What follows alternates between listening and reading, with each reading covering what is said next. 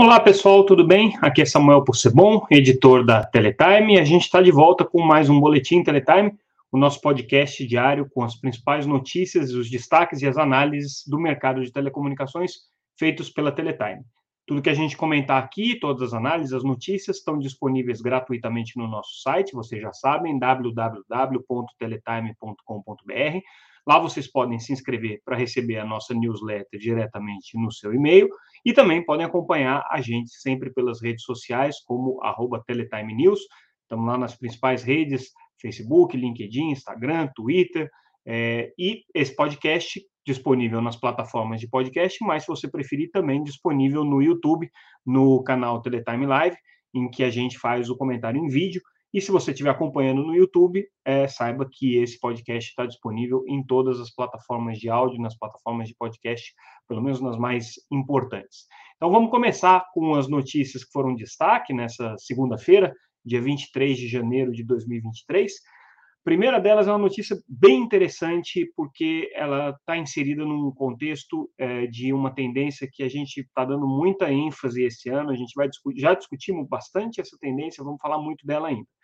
A TIM assinou um contrato para é, oferecer serviços de banda larga via satélite é, em 4G diretamente no celular.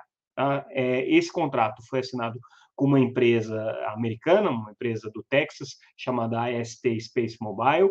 É uma pequena empresa, uma startup da área de é, tecnologias via satélite, tecnologias de comunicação via satélite, que tem uma tecnologia muito interessante. São satélites de órbita baixa, órbita é, LEO, né? É, é, que uh, bem menores esses satélites do que os satélites tradicionais de, de telecomunicações, mas que tem como capacidade, como propriedade, é, fazer uma transmissão diretamente para o celular. Então, não são satélites só que servem para você fazer a conexão é, de backhaul das antenas e das, dos sites de celular, mas também para você fazer uma conexão direta via satélite entre o terminal e o satélite.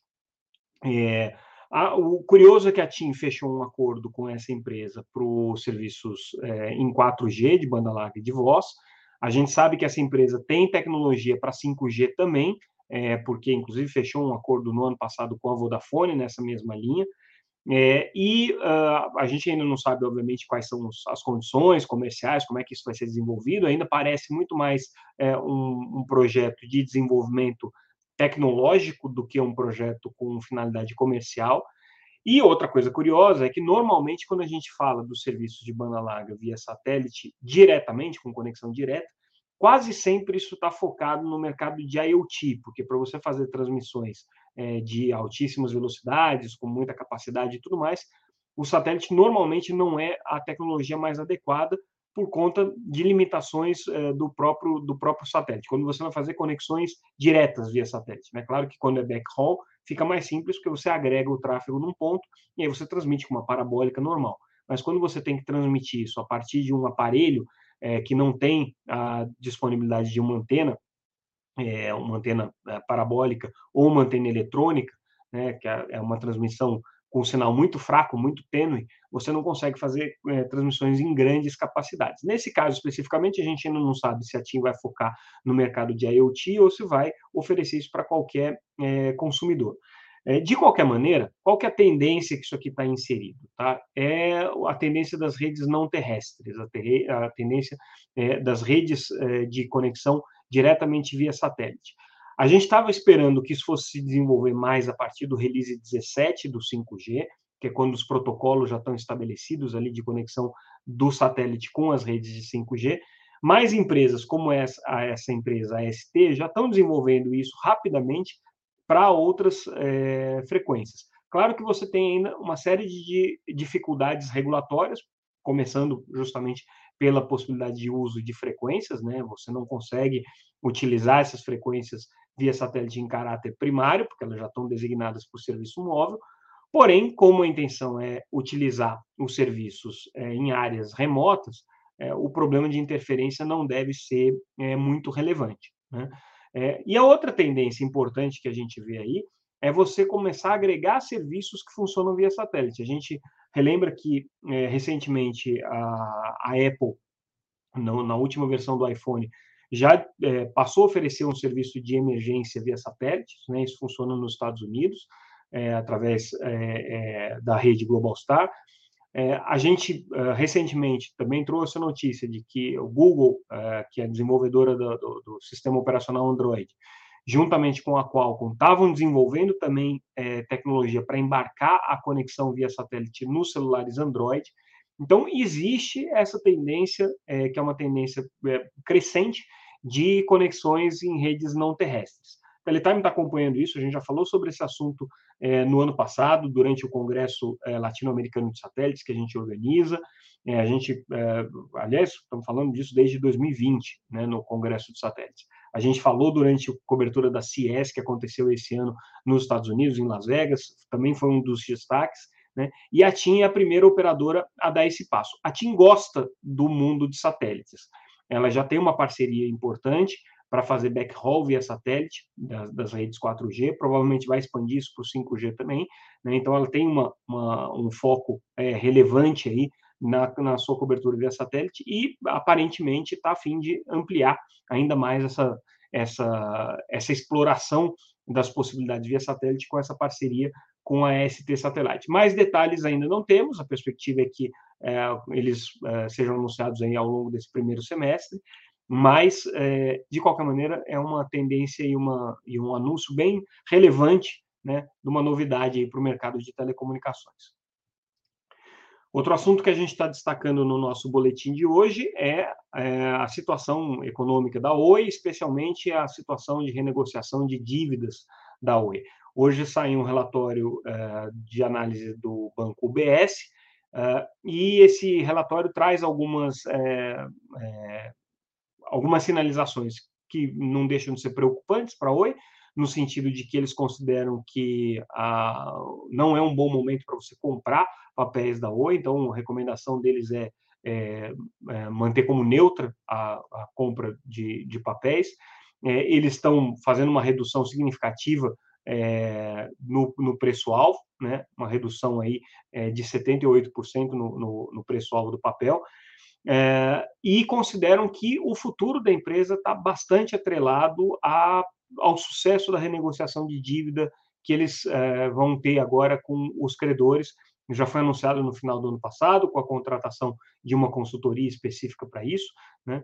Esse processo já começou, a Oi está querendo é, fazer uma, uma, um corte significativo aí nos seus, no, nos seus compromissos. Né? Então, essa renegociação aí ela é importante para dar uma folga de pelo menos 50% aí de, de, no endividamento da empresa. Né? Também está buscando uma injeção de capital aí da casa de 5 bilhões de reais, mais ou menos um bilhão de dólares. Né? Essa é a perspectiva aí que a Oi está trazendo. Mas o que a, a, análise do UBS coloca é que existem muitas incertezas. A Oi saiu desse processo de recuperação judicial com alguns ferimentos, né? coisas que não estavam é, esperadas. Então, a primeira delas é, por exemplo, a negociação para a venda do imóvel, é, que acabou uh, indo para arbitragem. Então, existe aí uma, uma, uma disputa é, de um valor significativo para a Oi com relação ao preço do imóvel. Claro, a TIM e a Vivo foram as compradoras, estão questionando a saúde dos ativos que foram comprados e, portanto, o valor pago. Isso daí está na arbitragem, deve levar um tempo até se resolver, e a Oi, com isso, é, não, não conseguiu ter a injeção de capital que ela imaginava que, que teria. Um outro problema que o BS coloca também é com relação à situação da Vital. A Vital ela passou por um processo de capitalização recente com a entrada do fundo canadense CPB-IB, que colocou um, 2,5 bilhões de reais na, na, na, empresa, e com isso, na, no entendimento do BS, é, ele acabou dando um fôlego, né? Essa, esse movimento acabou dando um fôlego para a Vital para ela fazer o IPO, ou seja, abertura de capital em bolsa e com isso é, reduz a possibilidade da Oi vender a sua participação e conseguir se capitalizar. Então, assim, é o paradoxo, né? Claro que a Oi precisa que a Vital esteja saudável, esteja forte. Por outro lado, enquanto ela estiver bem capitalizada e, e, robusta, ela não precisa ir ao mercado buscar esses recursos na forma de IPO, e isso daí limita é, uma possibilidade da Oi de desinvestir ou sair do investimento. O BS chama atenção também para um aspecto que a gente já tinha é, dado no nosso noticiário, que é o fato de que eles não podem baixar abaixo de 20% a participação na Vital sob risco de comprometer é, o, o, controle da empresa, e aí a Anatel questionar essa transferência, porque dentro da característica de controle, os bens reversíveis da Oi, que hoje estão é, colocados ali na Vital, permanecem reversíveis e a Anatel não tem muito com o que se preocupar. No momento em que a Oi sai do controle da Vital, ou perde o controle da Vital, a Anatel precisa é, ter garantias de que esses bens reversíveis é, vão ser reversíveis, né, e, portanto, não serão alienados. Então, tem uma questão regulatória aí que é importante para se colocar. A UBS está estimando que a receita final da Oi nesse ano deve ficar na casa aí de é, 10 bilhões de reais, né, subindo aí gradualmente até chegar em torno é, de 12, 13 bilhões de reais é, até 2026. A preocupação é o aumento da, da dívida líquida. Então, segundo as projeções aqui, é, a dívida líquida que hoje está na casa de 20 bilhões esse ano deve chegar aí até 2025 em cerca de 25 bilhões de reais. Então, é, uma situação preocupante para a o UBS faz essa análise e, enfim, mais detalhes aí sobre essa análise estão disponíveis lá no nosso site, confere lá a matéria que está bem completa. Falando de é, situações de mercado, tendências, a gente já falou disso no satélite. Hoje a American Tower é, anunciou que está fazendo uma expansão do seu parque de energia solar para atender a sua operação de rede neutra em, é, no estado de Minas Gerais. É, e é, isso daqui denota mais uma tendência que a gente tem dito. Né? As operadoras de telecomunicações estão todas caminhando para o processo de buscar fontes de energia sustentável para suas redes, para manter suas redes, porque elas consomem muito, então elas precisam dessas fontes é, sustentáveis para conseguir reduzir os seus custos, e aí energia solar tem sido a primeira opção, e também como modelo de negócio. Então, é, não é o caso específico aqui da American Tower, mas outras operadoras, como a Claro, né, como a Vivo, já estão desenvolvendo modelos de negócio de venda de capacidade de energia, capacidade ociosa gerada a partir da rede das empresas. No caso específico aqui da, da American Tower, é uma, uma iniciativa que busca é, a, a autossustentabilidade da rede do ponto de vista energético, então ela praticamente vai conseguir garantir é, a, o funcionamento da sua rede neutra com esse investimento que eles estão fazendo em energia solar. O parceiro deles é a CGC Energia. É, mas essa, essa é uma tendência bem interessante aí do mercado de telecomunicações e um movimento que as operadoras todas estão caminhando na mesma direção. Né, a ponto de que o mercado de telecomunicações hoje é um dos maiores produtores independentes de energia né, quando se fala de fontes sustentáveis. É bem é, curioso a gente observar esse movimento. Outra notícia, é, a Claro anunciou que está estendendo por mais dois meses a oferta pública das ERBs, né, das estações é, de, de rádio base que foram adquiridas da Imóvel. Lembrando que tanto a Claro quanto a TIM quanto a Vivo que compraram o Imóvel têm o compromisso né, de, de se desfazer é, de parte dessa infraestrutura do imóvel, vem botar isso à disposição do mercado para os concorrentes. E elas mesmas já queriam se desfazer disso porque é, tem custos e, e, é uma forma de você tirar a redundância de cobertura das duas redes, né? tanto da rede do imóvel com relação à rede das operadoras compradoras, né? tinha muita sobreposição, então, é, para você conseguir sinergias aí nessa, nesse processo de compra do imóvel, todas elas já tinham anunciado que iam botar isso à venda.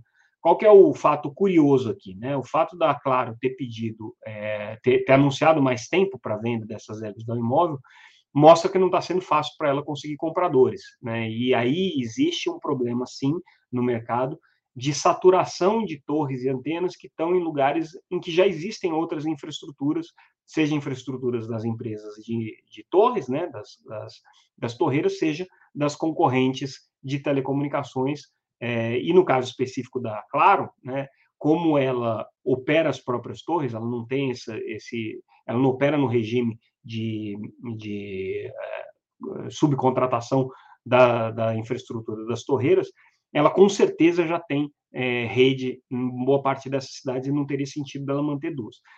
É, chama atenção o fato de que ela está vendendo é, sem nenhuma garantia de contrato, então quem comprar essas torres não vai ter a Claro necessariamente como cliente, como cliente é, nas condições em que elas se encontram, então a Claro também não está assumindo responsabilidade sobre a qualidade dessa torre, e tudo indica aqui que vai ser uma liquidação né, dessa infraestrutura, se não aparecer comprador, a Claro simplesmente vai desativar essas, essas herbes aqui, isso aqui vai virar sucata, porque para ela não faz sentido manter, tem um custo, né? custo de aluguel, de espaço, custo de energia para manter aquilo funcionando, manutenção e tudo mais, então, claro, não deve manter. Ela é obrigada a botar isso aqui à venda no mercado, mas claro que ela não é obrigada a vender se não tiver comprador. Então, vamos aguardar é, se aparecem compradores interessados nessa, é, nessa infraestrutura que a Claro está botando à venda da um imóvel. Lembrando que a TIM e a Vivo estão fazendo a mesma coisa, não nas mesmas áreas, porque elas fizeram uma divisão. Essa movimentação aqui das operadoras de telecomunicações é, com relação à infraestrutura do imóvel está dando uma boa mexida no mercado de é, empresas de infraestrutura, de torres, porque muitas delas estão perdendo contratos né, nesse, nesse processo, os contratos que eram é, com o imóvel, então estão sendo revistos aí, estão, estão, ou não estão sendo renovados, né? É, existe também um reequilíbrio da situação competitiva, então, quem tem mais torres, em quais regiões, como é que fica o market share, isso está mudando bastante.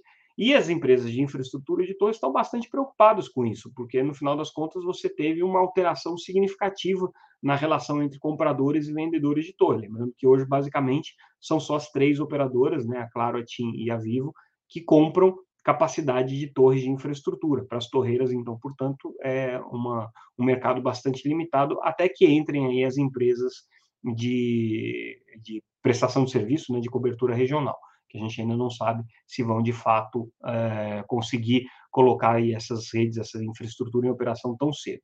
De qualquer maneira, é, esse anúncio da Claro aqui mostra, né, começa a revelar um pouco as dificuldades que o mercado está vivendo nesse sentido aqui. Vamos falar um pouco sobre regulação de internet. É, logo no começo do governo Lula, nos primeiros, primeiros dias, o ministro é, é, Flávio Dino já começou a falar sobre como que o Ministério da Justiça vai atuar na internet e é, a Advocacia Geral da União é, anunciou que, que ia regulamentar a criação de uma procuradoria de combate a fake news. Então, seria uma, uma, uma parte aí da, da, da, da Procuradoria Federal focada especificamente na, na, na, questão de fake news. Isso aí suscitou muitas, eh, muitos questionamentos se não haveria aí um, um, risco né, de criminalização das atividades na internet, se isso não, não transcenderia os poderes aí do, do, do, da área jurídica do governo, né, de, de é, é, entrar com, com, com com uma estrutura jurídica né, nesse, na atuação de combate a fake news, perseguição de plataformas e tudo mais. Mas o primeiro problema que a AGU teve não foi esse, né, quer dizer, foi também, mas o primeiro problema na prática foi que quando ela anunciou o grupo de trabalho que vai fazer a regulamentação dessa procuradoria, ela botou vários segmentos da sociedade e deixou outros de fora. Teve uma chiadeira, né, semana passada, com vários integrantes é, é, que acabaram sendo preteridos, possíveis integrantes que acabaram sendo preteridos, é, reclamações com relação à falta de paridade entre homens e mulheres, falta de pessoas negras nessa procuradoria. Então, a AGU recriou esse GT agora, tentando sanar algumas dessas discussões. De qualquer maneira, isso aqui é só um pedacinho de um debate maior de regulamentação da internet que o governo Lula provavelmente vai viver ao longo aí dos seus é, primeiros anos aí de, de, de, de mandato. Porque, como a gente já colocou aqui, existe uma pulverização, uma fragmentação das áreas do governo que hoje estão lidando com esse assunto. Existe uma premência para isso, o governo tem essa, essa vontade de atuar logo na questão, principalmente de desinformação, de fake news, né, de, de regulação de plataformas, então existe uma certa, um senso de urgência com relação a isso, mas ninguém sabe direito quem vai fazer. Né? Ministro da Justiça, é, Flávio Dino, dá um monte de declarações sobre isso. A gente sabe que cabe à Secretaria de Comunicação Social do governo tocar essa pauta da, da, da agenda digital. Né? E aí você tem toda uma parte digital que também não tem muita gente dando muita importância, mas a questão concorrencial, a questão de mercado, até agora não apareceu nenhum ator assim se protagonizando. O problema, por enquanto, tem sido desinformação, fake news, né, é, e essa questão mais ligada à comunicação social e menos à questão de mercado concorrencial, e também não está se falando muito sobre essa agenda digital com foco no desenvolvimento econômico, no foco no, no, de, de, modernização da matriz econômica brasileira. Né? Isso aí, por enquanto, ainda não surgiu esse debate. mas aqui no caso de é, fake news, combate fake news, pelo menos, é, o mundo aqui parece bastante agitado, que pelo menos é, nesses primeiras, nas primeiras semanas aqui de governo Lula. E aí, para a gente fechar o nosso boletim, notícia internacional: a Nokia e a Samsung anunciaram um acordo amigável para patente de 5G. Nada de novo no front, tá? Essas empresas, todas elas têm um monte de patentes, milhares de patentes de 5G, cada elemento ali da, da, do, do padrão tem uma patente que pertence a um fornecedor, é muito comum eles fazerem acordos entre eles para que um possa utilizar as patentes do outro, do, do outro sem o pagamento de royalties ou com pagamentos é, é, previamente negociados. Só mostra que o 5G, na verdade, os padrões tecnológicos têm donos, né? Os desenvolvedores aí de, de, de conhecimento, de tecnologia, é, e aí são várias empresas que se colocam nesse cenário, a Nokia, a Samsung, entre elas, mas outras também, como a Qualcomm, a Huawei, a Ericsson, né? É, estão é, justamente brigando para desenvolver essas tecnologias para que elas ganhem dinheiro, inclusive com os royalties com licenciamento das patentes. A gente já viu várias brigas aí entre Qualcomm e Apple, entre é, é, Samsung e a própria Nokia, já teve disputas aí com a Huawei, então todo mundo é, tem disputa de patentes com todo mundo. Esse acordo aqui é só uma, uma mostra de que, no final das contas, todo mundo quer utilizar essas tecnologias e é, é só uma questão de chegar a um acordo comercial. E com isso, pessoal, a gente encerra o nosso boletim de hoje, a gente fica por aqui. É, um questionamento aqui de um, de um, de um é, ouvinte sobre é, a parceria Winit Vivo. A informação que a gente tem não é que isso ainda está sendo analisado pelo, pelo conselheiro é, Alexandre Freitas, da Anatel, ele que é o relator desse caso.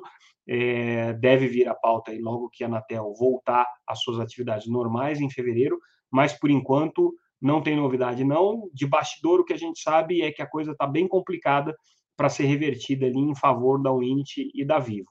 É, vai depender, claro, do relatório do conselheiro Alexandre, mas é, informação que eu dou, ainda não virou matéria, mas eu dou em primeira mão aqui para os nossos ouvintes, é que é, o Conselho está bastante dividido com relação a essa questão, mas a tendência hoje é de pelo menos três conselheiros com os quais eu conversei é, de não aprovarem a operação, seguirem a orientação da Procuradoria e da área técnica. Claro que existe aqui toda uma costura que o conselheiro Alexandre pode tentar fazer, né? E esse quadro pode mudar, dada a implicação, né, que uma a recusa desse acordo entre o Init Vivo pode ter para o mercado como um todo, porque aí a Unity vai ter que procurar um outro cliente âncora. Dificilmente a TIM, que era a segunda aí que está na, na boca para ser anunciada, né, vai topar, né, correndo o risco de, de ter a mesma, a mesma, o mesmo fim da, do acordo com a Vivo e a Winit vai ter que encontrar uma outra maneira de viabilizar. Isso aqui é informação tudo de bastidor, a gente ainda não publicou os detalhes, é, ainda está em processo de apuração, mas o que a gente está sabendo até agora é isso. Então, com isso, a gente encerra o nosso boletim de hoje. Amanhã a gente volta com mais um podcast Teletime, as nossas é, notícias analisadas é, e trazidas aqui para vocês com a visão da Teletime. Ficamos por aqui, agradeço mais uma vez a audiência e até mais, pessoal. Até amanhã.